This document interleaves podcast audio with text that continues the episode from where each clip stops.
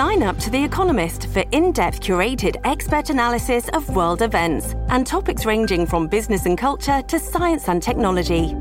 You'll get the weekly digital edition, online only articles, curated newsletters on politics, the markets, science, culture, and China, and full access to The Economist Podcast Plus.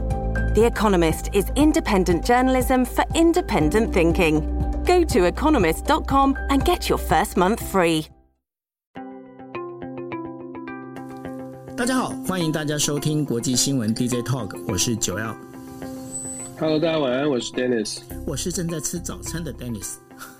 吃完了，吃完了。OK，好，OK，今天时间是二零二一年的十一月四号二十四点哦。那呃，今天要跟大家带来五则国际新闻。那这五则国际新闻分别是呢，呃，大家。有没有很怀念那个川川啊？那然后呢，川普最近的影响力好像越来越增强哦。然后过去大家如果记得的话，有八名哦，本来是呃力主弹劾川普的这样的一个共和党议员哦，然后现在已经有两名就宣布说，哎，我不要再参选了。为什么呢？因为好像选民对他们之间好像也有一点意见哦。那这当中。这个川普现在的一个势力好像又起来，那这跟民主党他现在遇到的一个状况是，就是不是很乐观的一个状况，是不是有关系哦？待会请 Dennis 来跟大家分享。另外的话，美国国防部他公布的就是中国军事报告里头啊，他在就是公布了一件一个数字哦，也就是说，中国在二零三零年的时候呢，将会保有一千颗一千枚的这样的一个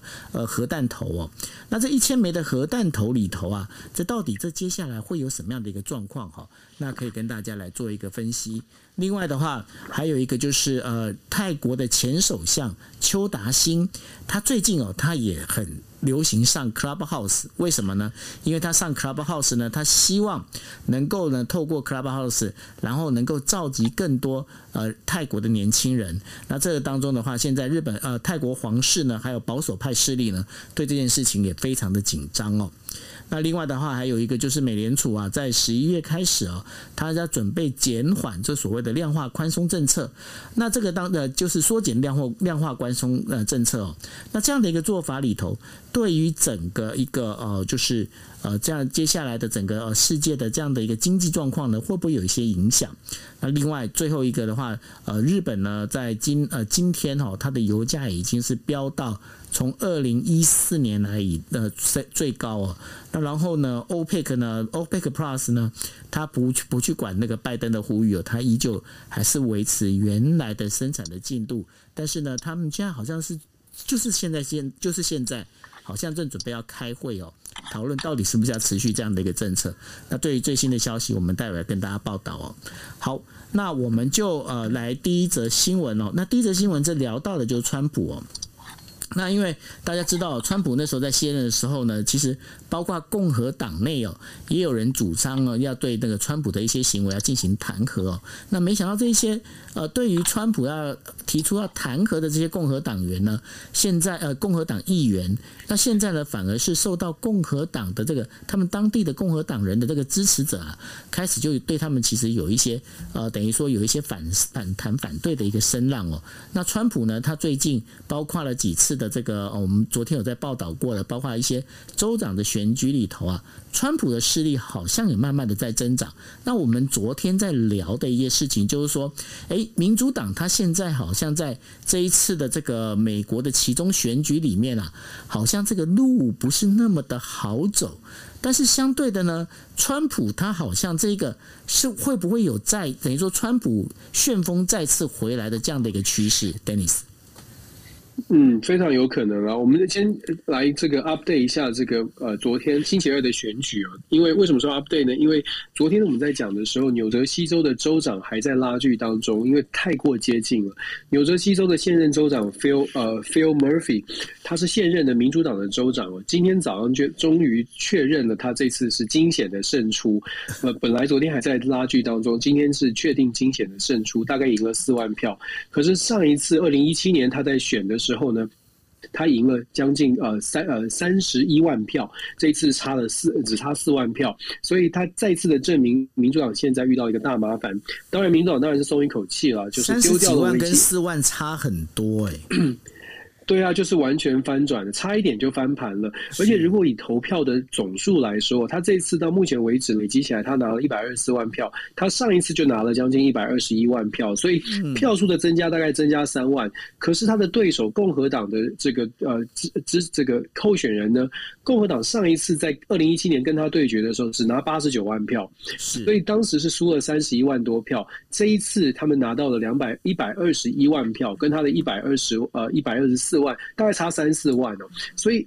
这个短短的这段时间，四年之内这样有一个翻盘，而且呢，纽泽西之前也是在拜登呃当参选总统的这个二零二零年总统选举。也是拜登赢的算是轻松的，可是你看上任一年，拜登真的遇到了很大的挑战，连纽泽西这个呃比较偏蓝的州呢，都开始做出现了动摇。那我们昨天说维吉尼亚，维吉尼亚的状况，昨天大概解析过，基本上维吉尼亚是算是大败。我们说所谓的大败是，他不但在州长的选举输掉了，他连在州议会等级的选举也都是也都是呃惨败，民主党是惨败。我们知道，在美国，呃州各州的议会，它最大的权力或者对政治的最大影响力，在于各州的州级的议会。各州也会有参众两院，也都是两院制。各州的州级议会，它有这个权利，可以来决定下一次的这个国会选举，就是十年每十年一次调整选区。这个州级的议会呢，今年选出来州级议会是有权利去更动，呃，这个未来的国会议员的选举的选区，因为刚刚二零二零年的全国的民调才，全国的普查人口普查才出来，所以现在正式要进行选区重划的时候。结果你可以想象，选区重划，如果你的你的这个州议会是由民主党执政跟共和党执政，会有很大的差别，因为他画那个地图啊，大家想想看，画地图，我就特别画，我就去针对人口的普查，去找那个民主党或者共和党选民比可能比较多的地区，我把它画在一起，那这样就可以确保这个选区一定是我共和党或一定是我民主党的。这个候选人当选哦，过去在美国这样的例子屡见不鲜，甚至还有一个名词叫做 gerrymandering，就是竭力冗员。大家可以上网查，就是美国的选举区呢，国会议员的选区，它的长相超级的奇怪，不会是一个方方正正的一个选区，而是有可能有一条有一些选区真的是一条小马路把它连接起来，因为它的政治目的是要确保特定的政党能够当选。我们说民主党这一次它是。呃，虽然是呃，拜登上任才一年的时间，可是他的民意翻转已经非常的明显，所以。美国现在川普，那当然就给了川普更多的机会，更何况川普和现在已经有点在在呃宣传说，你看这就是拜登做的不好，然后这就是我帮这些这被这些很多的地方的议员或者是我帮的候选人支持的候选人都成功了，所以川普的影响力还是非常的大，所以这个这个将来呢，会不会造成如果接下来二零二二年的其中选举还是类似这样子，民主党没有办法止跌回稳的话，我觉得川普那个蠢蠢欲动的心大概就会落实，非常有可能跑出来选举哦。那当然，这也是跟我们今天想的想讲的话题是一样的，就是说，如果川普出来的话，在共和党内看起来无人能因其风，没有人敢在他的这个威吓之下呢，呃，公开的去挑战。其实我们有总共有十名这个共和党的参议呃众议员。是支持这个弹劾案的，可是为什么说八名呢？是因为十名里面有两名已经宣布退，不再竞选这个二零二二年的其中选举。嗯，有趣的是，这两名都不是老老 Coco，都不是说呃老到真的要退休哦。他们宣布退休，可是他的原因都是因为。都是因为他们觉得，在共和党内，如果继续这种风潮，如果川普继续压倒式的引领、引导共和党的方向的话，他们是很担心共和党会走向越来越极端，甚至变成茶党。所以他们是自己主动跳出来。其中呢，伊利诺州的这个 Alan King 呃 Kingsinger，他是相他是相当的这个积极的。他他在决定不再竞选连任的宣言当中，还特别表示。这是他政治生涯真正的起点，你就可以想象，他是真正的打算要在共和党内进行改革的。他不想要继续随着川普的这个势力，或者说恶势力哦，继续下去。其实美国的媒体这两天也都在针对这两位候选人、这两对这个国会议员退选之后，做出一些分析析，大家都在分析说，这现在剩下还要还想要连任的这八位呢，有没有可能在反川普的这个意这个概念之下，在共和党内可以生存哦？这是大家都在关注的。那当然也，如果你觉得川普代表的是一种特定的比较极端的立场，你就会开，你就会觉得说，那这八位，这八位，你希望这八位可以真的带动共和党的改变。当然，如果你觉得川普就是一个，你知道。为明君就是一个最重要的、最最让美国可以真正强大的，比拜登还要更更英勇一些、更健壮一些。那么你就会觉得这八位呢，最好他们都不要当选，让川普支持的人继续继续在政政坛里面宣扬这个美国第一的理念。那你就可以想象这个差距啊。共和党内现在有这样的一个问题，不过共和党现在确实声势是比较看好的。是，不过呢，呃，这个当中其实呃，大家在聊政治，政治哦。这我不晓得我这样的观念对或不对哦。这如果说有有一些那个话，可能要请 Dennis 来帮我做指正哦。因为在我的观念里面，我一直把政治其实就当成就是开公司是一样的道理哦。为什么会这样讲？因为呢，呃，在呃大家如果记得的话，就日本众议院选举这次的选举里头啊，呃，就是有五个在野党他们做联合联合嘛，哈。那在做联合的时候呢，就发现一件事情。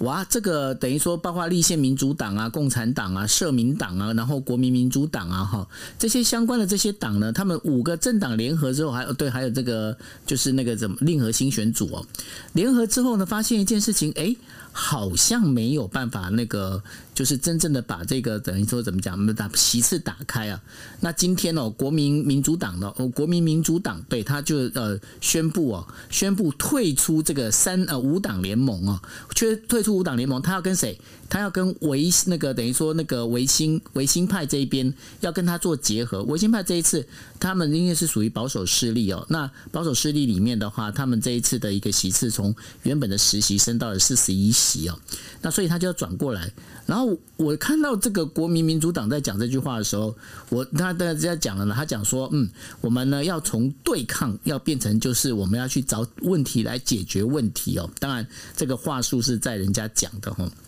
那这就是为什么我一直在把这个政治当成做生意是一样的道理。那在这一样的一个那个逻辑里头的话，那共和党接下来他们会不会去更倾向于就是说共和党的这个党员的这个民意啊？那这党员民意里面，他们会不会反而是更支持像川普这样的一个人往走出来呢？目前看起来确实是比较走向，就是呃支持川普更比较强势的，尤其是拜登总统上任之后，坦白说到目前为止还挺令人失望，至少在国内哦，光是从整体的民调来看，他的民调支持度下跌到近几年来第二低，那最低的是川普了。可是可是两者的差距，目前呢，拜登的这个支持度只有百分之四十二。呃，不支持度是超过了五成哦，可是他的支持度只有百分之四十二，在同样的就是就任大概十个月左右的民调呢，把过去这几任的过去这几十年的总统的民调摊开来比较的话，他只呃他的他的支持度百分之四十二点九，只赢一个总统就是川普，我刚刚说的川普是百分之四十二，所以只赢零点九哎，所以你这你就知道目前呃拜登总统现在在美国国内他的他的声望确实是很低哦，那当然你就会给川普。或者是共和党的支持者更加的觉得，哎，以前的川普路线好好像没有什么问题，而且川普现在还很很受欢迎。那川普会更更加的得到振奋，尤其在刚刚的这个选举之后，他会觉得说他，他哎，他这个路线是对的。因为民主党其实也犯了一点点小小的问题，就是说，民主党在这次选举当中还是在打传统的牌，还是在打反川普牌。可是反川普牌现在打不赢所谓的反拜登牌，反拜登政府到目前为止可能没有做出太多的成绩。所以有点搞错了策略。民主党在强调要反川普，不能让极端的力量回来，可是连带的反而让大家觉得以前的川普好像把我们的生活搞得比较好，诶，所以这样的一个相两相比较之下，就助反而是助长了共和党现在可能呃。就算是走极端，但呃，但是共和党选民会觉得，哎，那好像也不错啊。你刚刚讲到了生意呃公司的经营哦，我我不太懂公司的经营，但是我觉得很多地方确实是有相似之处。譬如说，公司知道某一项产品赚钱，那我们就尽量的卖那项产品，尽量的 promote 那项产品，其他的子商品再来考虑。可是主商品我们一定要打得更好，打得更强。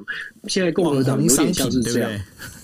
对，就是现在是热卖商品，我们就加我们就加码，我们就继续生产这个热卖商品。现在共和党有一点点像是这样子，所以我们刚刚说的这两位不寻求连任的议员呢，某种程度上面或许也是他现在遇到了选举上面的一些挑战哦。如果他想要继续连任，坦白说，以个人的利益来说，他可能要花很多很多的钱，还不一定能打赢。那不如完，不如呢，就先暂时休息一下，看看有没有办法蓄积一定的能量。大概是可以从这种角度来看一下。是，所以呢，这一次的整个呃，包括美国的接下来的整个一个选举的整个动态，尤其是川普跟拜登之间的一个支持者的一些动态，我们也会持续帮大家继续关注。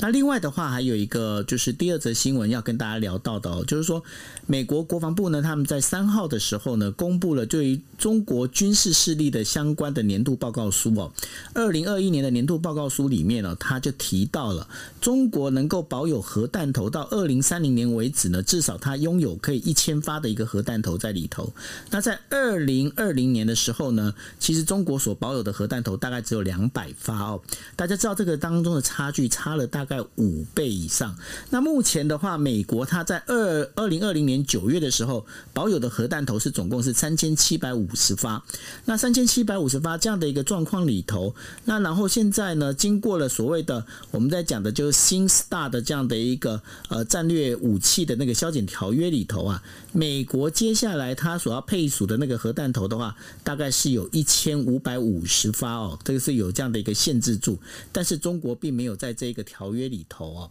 那这是一个很重要的一个一个大家必须要注意的一个问题。然后在这一份这个美国的报告书有几个重点，有六个重点哈。第一个重点当然就刚才也跟大家提到了，就是呃，中国在二零三零年的时候可以保有一千发以上的这样的一个核弹头。另外的话，中国的陆海空哦，它能够呃，就是已经可以完全从陆海空哦来进行真正的完整的一个核攻击的能力哦。那到了二零二零年的时候，它这个开发，我们在上次这个国际新闻 DJ 都可以跟大家讲过了，有关超极超音速的兵器哦，已经可以在就二零二零年的时候，就是已经可以做实战配备哦。那另外的话，对于台湾呃台海周边的这样的一个第三者的第三国的介入的这样的一个呃能力呢，像它那个阻止能力呢，它现在也在进行等于说军事开发当中。另外的话，还有就是网络的作战能力哦，在这几年当中的话，它在网络作战能力上面其实有在往上提升哦。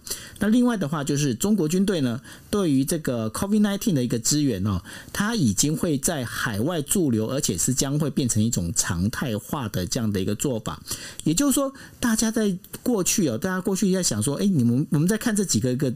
呃逻辑里面，会发现一件事情，好像以前美国做的事情，现在中国开始在做这。些事情，Dennis，那接下来中国的武力如此的扩张，接下来美中关系会怎么走？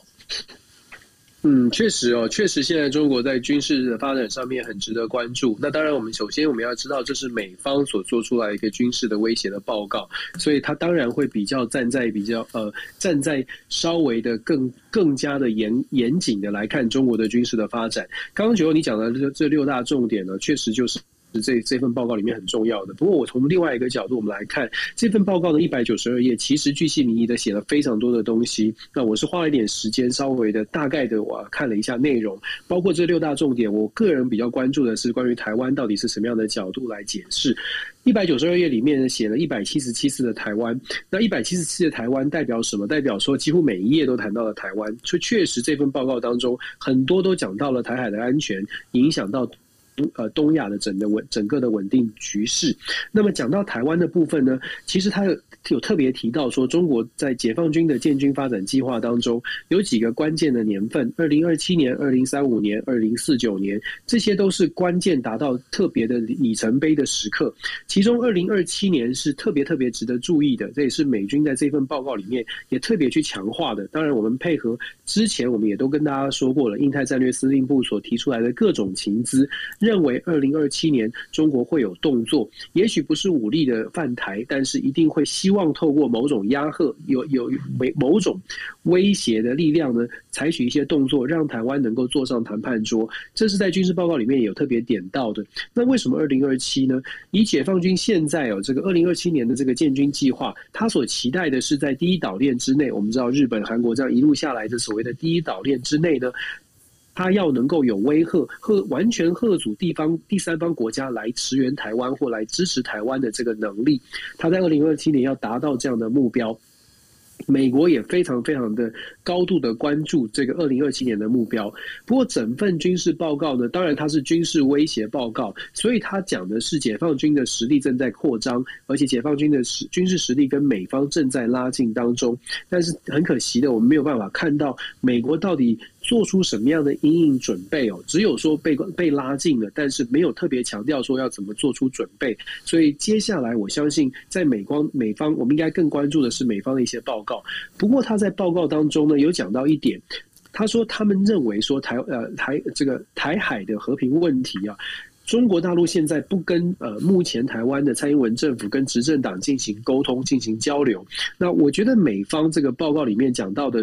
是。如果要解决现在的争端，有一个解方之其中的解方之一，就是双方要进行交流。现在看起来，美国是非常强力的在支持民进党或者执政党政府跟中国大陆对话。当然，他不，美国是不会不会就是逼逼着逼着啊谁去对话，但是他所传递出来的意思是希望两岸可以有对话。那他也支持台湾不要轻易的去相信中国大陆所提出来的各种的论述，而是希望可以对等的对话。我觉得在这一份军事报告里面很有趣的现象是，他谈到了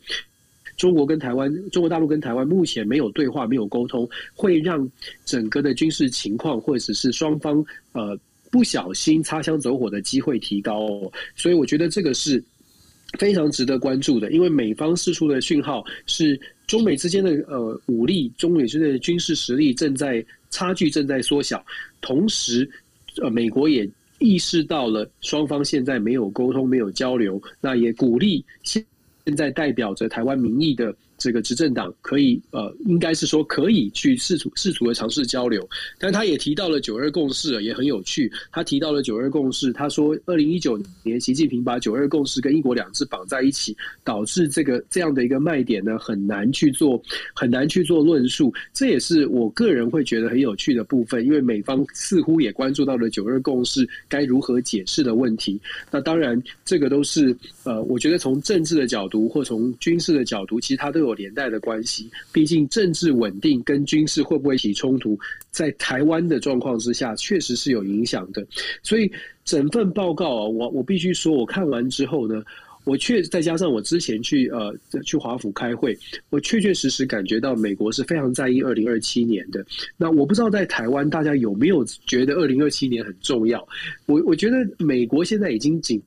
呃，不可能说紧张，但是美国是非常期待让台湾的民众知道说，二零二七年会有事情发生。所以九号你有没有发现，最近有包括美国提要提案说，特种部队要来训练台湾的军队，包括了国民兵要做一些连结、后备动员的连结，都是希望台湾的自我防卫能力能够整体的提升。那因最基本的原因，就是因为从美方的情资判断，包括这份报告。都在讲二零二七年，其实你看二零二七年到距今现在，我们二零二一年已经快过完了。如果这份报告他讲的有道理的话，剩下大概不到六年的时间，他希望台湾能够真的全民动起来，做，有更更强的国防意志哦。我想这个是，也许在台湾的大家要赶快思考一下，就是不论我们想要采取什么样的态度，那自己的准备真的呃真的是必须要有一个有多一点的讨论，最少要有多一点。讨论的到底应该如何应应这个二零二七？毕竟全世界都在谈这个问题，也许台湾应该所有的人好好的来思考二零二七应该怎么样来应应。是啊，这个二零二七让我想到一九九六的那个台海危机哦。那这个当中的话，能呃，当然就是毕竟呢，现在不管是台湾、中国或者是美国，那彼此之间的这个。不管说经济能力、经济实力，然后还有包括军事武力哈，相关的当然是不可同日而语啊。但是呢，这个当中。必须要去思考的，因为呃，这当中很重要的一点哦，你说，你说中国他真的是那么敢打吗？那然后他这一打的话，我就我就自己我是这样想了，这一打他如果没办法赢的话，对他来说其实伤的也会蛮重的吼。那这当中有一个有一些相对应的，也是希望双方能够就这些事情里面好好的去思考哦，就是说接下来怎么样是对大家都能够比较好的一个方向。那我们接下来呢，我们在进行的就是呃第三则新闻哦。那第三则新闻呢，其实要跟大家带来的就是呃有关于英呃泰国的前首相呃前总理哦，叫做邱达兴。那邱达兴呢，他最近哦他在玩一个东西叫做 Clubhouse。对，没错，就是大家现在正在听的 Clubhouse 哦。那他为什么要做玩这 Clubhouse 呢？因为他认为哦，就是说，因为接下来呢，这个整个。就是泰国的年轻人呐、啊，应该要更多的是把他，就是要对他们在开始要进行一些相对有关民主化啦这些相关的这些呃思想的这些开发哦。那所以呢，在呃邱达新的这个 Clubhouse 里面的 follow 的人呐、啊，大部分的听众哦是在二十到三十五岁的这个年轻人哦。然后呢，但是这个泰国的根据。呃，就是联合国在的这个资料里面可以看到啊，到二零二零年的时候，泰国总人口数里面呢是总共有七千万人，七千万人里头的话，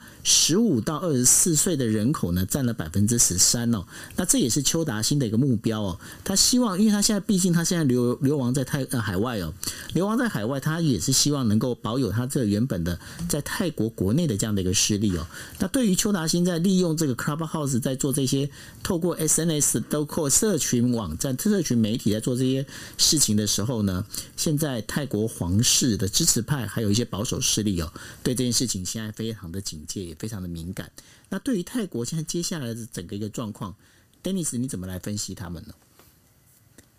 我们先说 Thaksin 哦，就是 Thaksin 是跟跟我的学校有点渊源，我必须要说他是我们学校的校友，在我现在任教的学校，他的博士学位在这边拿到的，所以我们学校跟泰国呢，在他任担任总理的任内哦，泰国的军方跟泰国的警方有非常多的人在我们学校呃做交流，所以我们学校跟这个泰呃 Thaksin 有一些渊源。他最近在玩？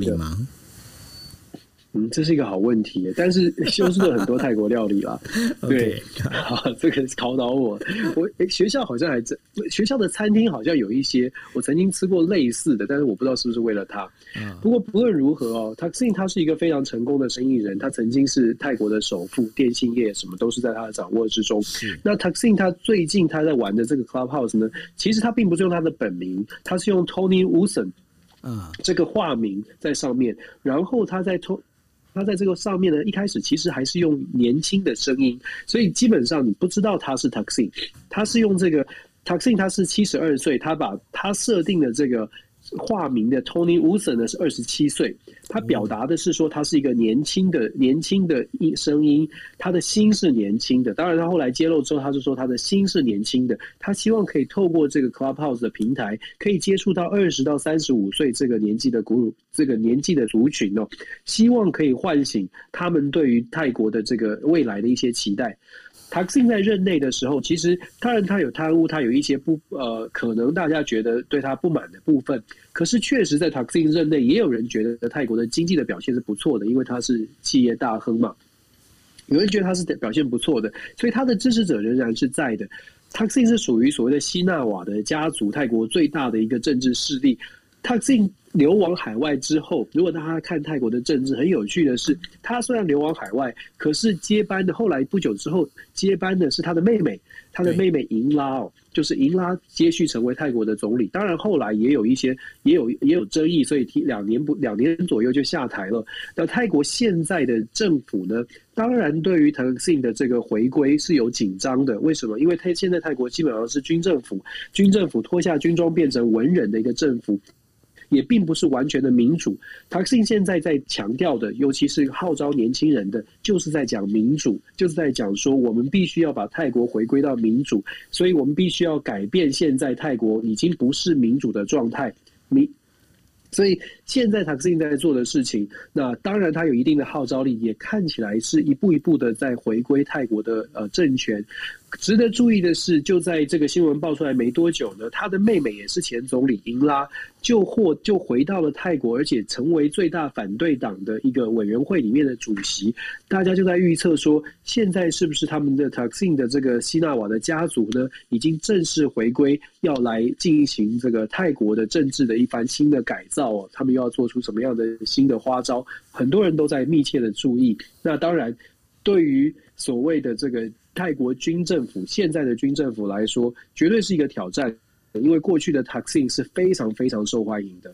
嗯，所以呢，接下来泰国到底会怎么样哦？那然后这个泰国军政府还有日呃泰国皇室之间哦，到底会用什么样方式来应应呢？这个部分大家如果在想的话，过去哦泰国那个红衫军跟黄衫军之间哦，那接下来会不会有类似的事情在发生哦？那这也都是我们接下来会关注的一个很重要的一个焦点。那另外还有一个等于说下一则新闻我们要跟大家聊到的是。关于呢，美国联邦呃联呃联邦储备委员会哦，也就是 FRP FRB，然后他在十一月三号的时候，他在美国联邦公开市场委员会的会议上决定，从十一月开始要缩减量化宽松，把资金购买金额呢，从每个呃每个月要减少，总共是一百五十亿美金哦。然后呢，美联储的主席鲍威尔呢，他就表示了哈。高通货膨胀迟早会被呃要要缓解的哈，所以他认为呢，现在呢也不是要在加息的一个时机哦。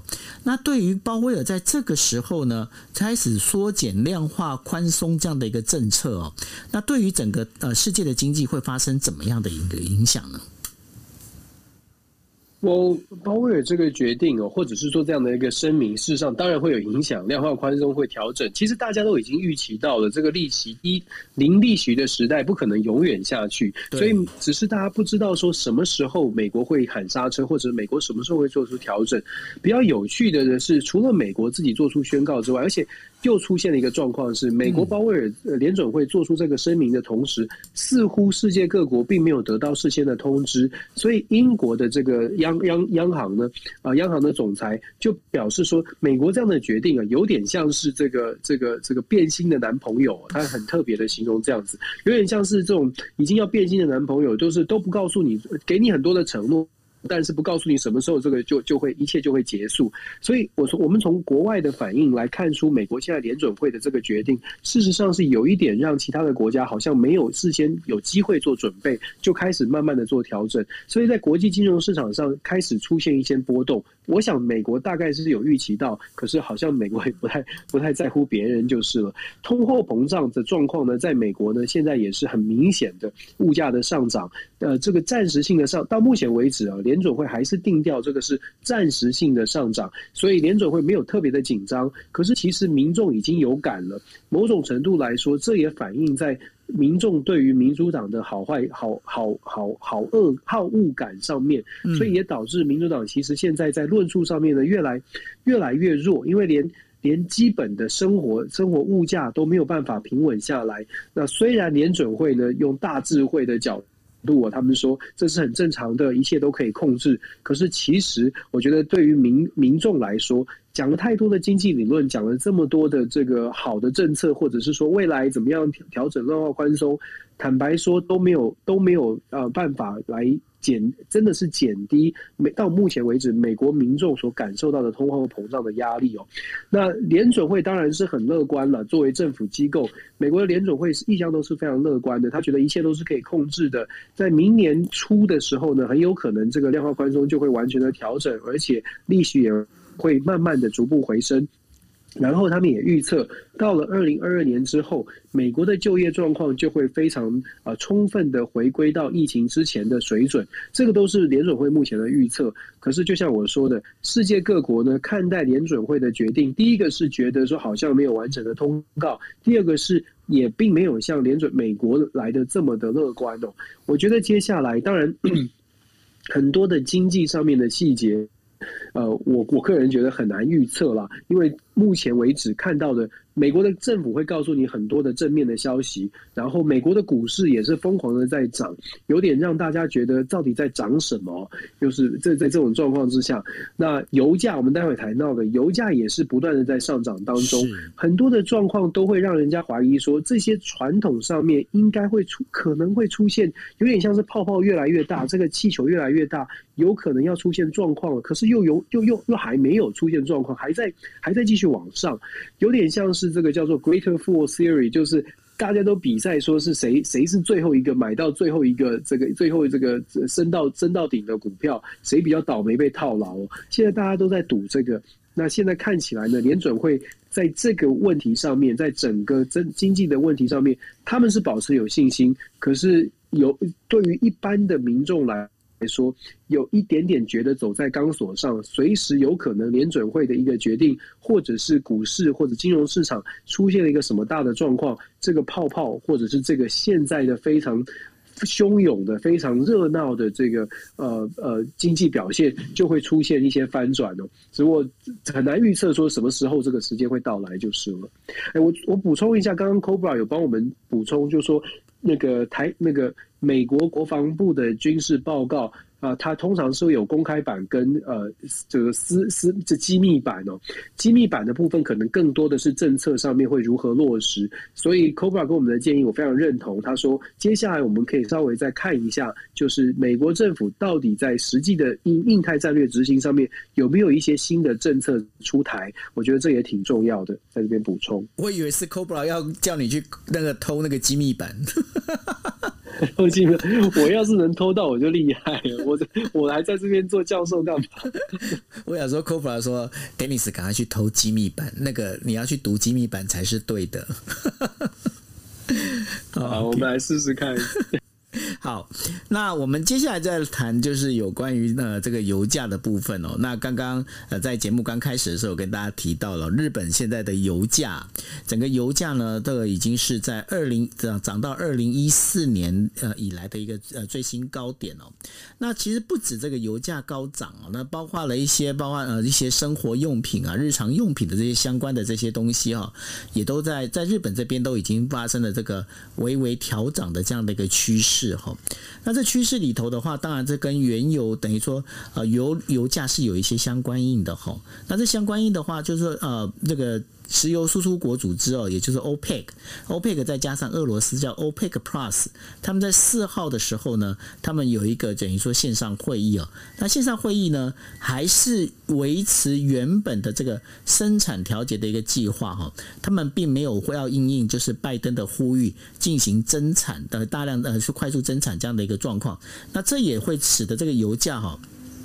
目前的整个价格的话，应该还是就是会在居高不下的一个状况。但是对于整个呃，包括通膨啊，包括等于说物价上涨的部分，都会有相对应的影响。那为什么 OPEC Plus 它要这样子硬撑着，它不不去呼应，就是不去呼应这个拜登这样的一个呼吁呢？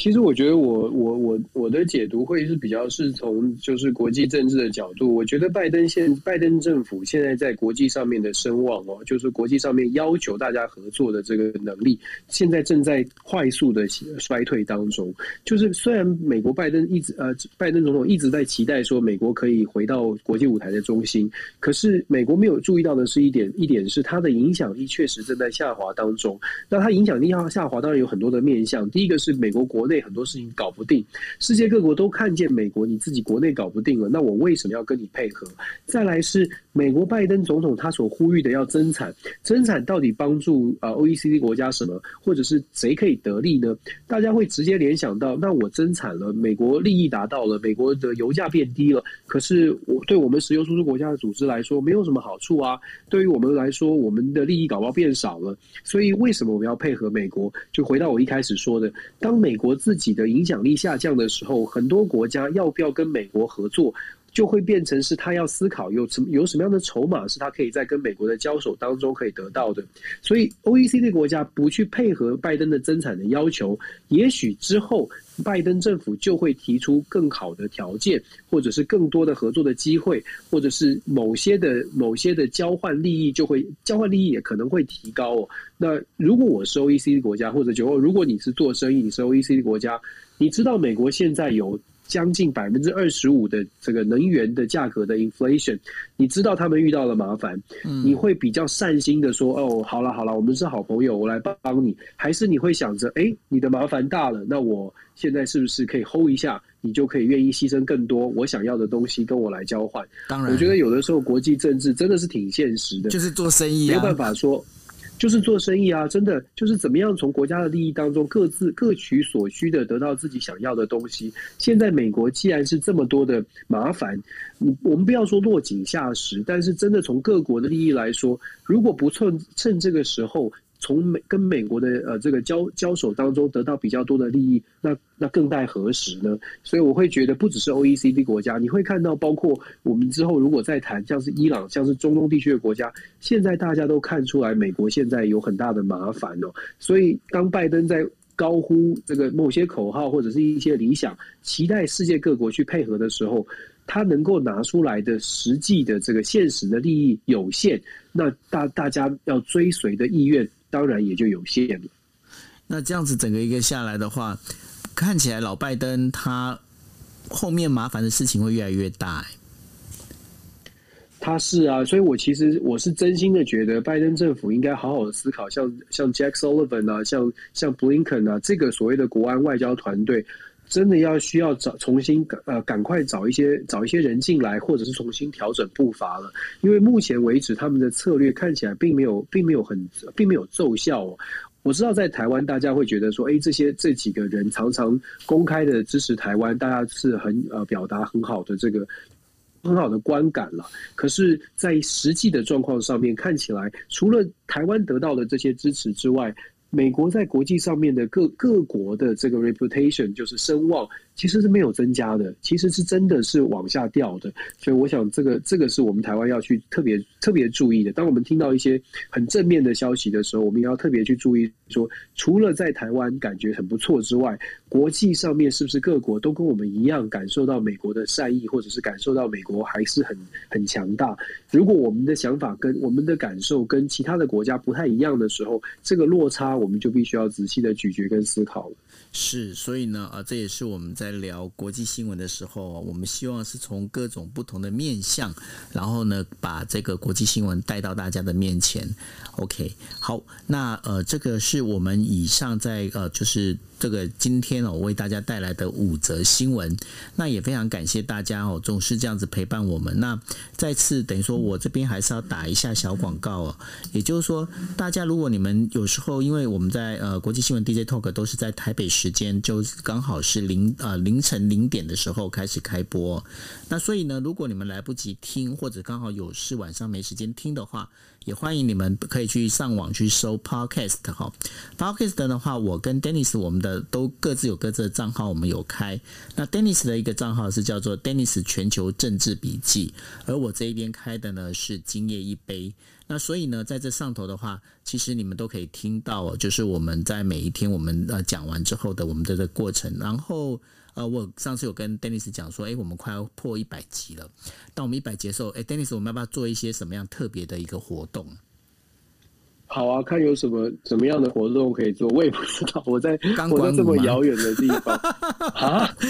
没有开玩笑，我随便讲，我随便讲，吓死我！不要当真，莫当真。能能看吗？哎、欸，不过仅讲到这里，我就突然想到了，之后我下个礼拜开始，我们这里美国日光节约时间调整哎。哦，调整那，所以我们时间，我们开房时间要再调整吗？我 OK 啊。我们开房时间可能要调整，不然的话会会不对，因为我的日光时间节约时间调整之后，我下课的时间变成是台湾的十二点四十五以后了。十二点四十五以后，嗯，对，晚上十二点，凌晨十二点四十五以后，也许我们可以调到之前，就是我这边的八点，然后台湾的大概十点，我们可以讨论一下，如果晚上十点比较 OK 的话。呃，你晚上的晚上，因为我晚我的就是礼拜一到礼拜四，我的这个台北时间的十点半到十一点半有节目。哦，对，那所以呢，那我们可以再，如果我们要调的话，就是因为我们之前开房的时间是十一点四十五。对对，那你那个时间点是 OK 的吗？台北时间？呃，十一点四十五就变成我的时间的早上九点四十五，那就没办法，因为我正在上课。你正在上课，那所以呢，对，就就等于说，就日光时间调整之后，嗯、我的下课时间变成了台北的凌晨十二点四十五了。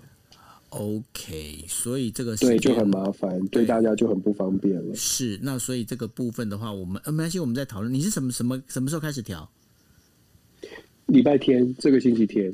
好快，好，那我们所以下个礼拜二就要调整，没关系，我们赶快做一些调一下，然后调完之后呢，赶快跟大家报告好了。好哦，好哦，是那所以呢，大家 大家没有关系哦，就是说你如果你们就是刚好那个我们时间如果调的太晚，然后呃，大家那个很累，因为尤其是在台北这边要上班的话哦，那你们就是可以呃去订阅，包括就是我刚才提到的 Dennis 全球政治笔记，或者是呃今夜一杯，你们可以上网，不管是 Spotify，不管是那个 Apple，然后 Google，你们都可以找得到，它的 Podcast 都可以找得到，或者是。你在 YouTube 上面呢，你可以找今夜一杯。那上面的话，我们也会，我会把那个呃，就是我们现在在讲，不就五节五节新闻吗？那我们会把五节新闻呢，我会把它切成五段哦。那然后把五段直接都会上传。但是唯一一个一个可能应该讲，你说是缺点也好，或者因为毕竟。这都是我自己一个人在剪接哦，那就是呃，我们的字卡是请我们制作人 Kimi 帮忙做。那在这个剪接当中，所以我有我也是得睡觉，所以说我都是在隔天哦，隔天大概是中午以前会把这个档案做好，然后上传。所以呢，这个用 YouTube 看的话，可能时间会比较晚一点。那如果你们只是想要听的话，那没有关系，因为我们节目做完之后，我就会立刻把它做好，然后。会交给呃，就是 Dennis，我们会分别上传。所以呢，听 Podcast 对你们来讲的话，可能是比较能够掌握时效，因为你们早上如果上班的时候有时间的话，就可以听了。OK，好，那呃，这是我们今天呃这个星期为大家带来的国际新闻 DJ Talk。那至于呢，下个星期二是不是就我们下个星期二你十二点可以开房吗？下个星期二就就时间。就没办法，没不就已经调整了嘛？哈，好，那所以呢，呃，各位你们如果说下星期二什么时候开房呢？我们呃，我跟 Dennis，Dennis，我们在开房时间，我们就把它公布在我们的粉砖上好了。好啊。对，因为这样的话，大家因为上一次我们在调时间的时候，对，因为我们上次在调时间的时候，其实有很多朋友来跑来问嘛，吼，那所以呢，我们在对我们在星期二，我们星期二一定会开房，但是我们开房的时间到底什么时候呢？会再跟大家来，就等重新再做一个调整，来跟大家让大家知道。对对，可能要做一些调整。不过刚刚有网友很很很很热情的传那个小飞机纸飞机来说，他们可以就是晚开房。倒也没关系，他们可以一边听挂着睡哦，所以很感很感谢大家的支持，对，这么支持非常感谢。我们的声音不会吵到你们睡觉，还不错，还是有催眠的功能，我也不知道。不行啦，这样子我觉得那个什么那个呃内政部会会跟我们抗议，你知道吗？啊？为什么？这样少子化会更严重啊！我们两个人讲话根本完全没有情趣，好不好？什么鬼？我们是深夜节目，是不是？深夜节目在 讲国际新闻，你觉得这样子是对的吗？那大家会会我们会怎么样讲到血脉喷张？是不是？我也不知道，很难、欸。大家会觉得哎、欸，很很很很紧张，心情上面有一些悸动，我不知道，会不会这样？不知道，反正呢，OK。Anyway，我们到时候啊，下个星期二我们一定会开房，但是我们是几点开房呢？大家锁定我们，我跟 Dennis 我们的那个粉砖了。那呃，Dennis 的粉砖是呃 Dennis 全球政治笔记，那我的粉砖呢，其实是叫做呃就来谈日本。那欢迎大家也锁定哦。OK，好，那我们这个星期的就是国际新闻 DJ Talk 就到这边喽，谢谢大家，大家晚安，拜拜。晚安，拜拜。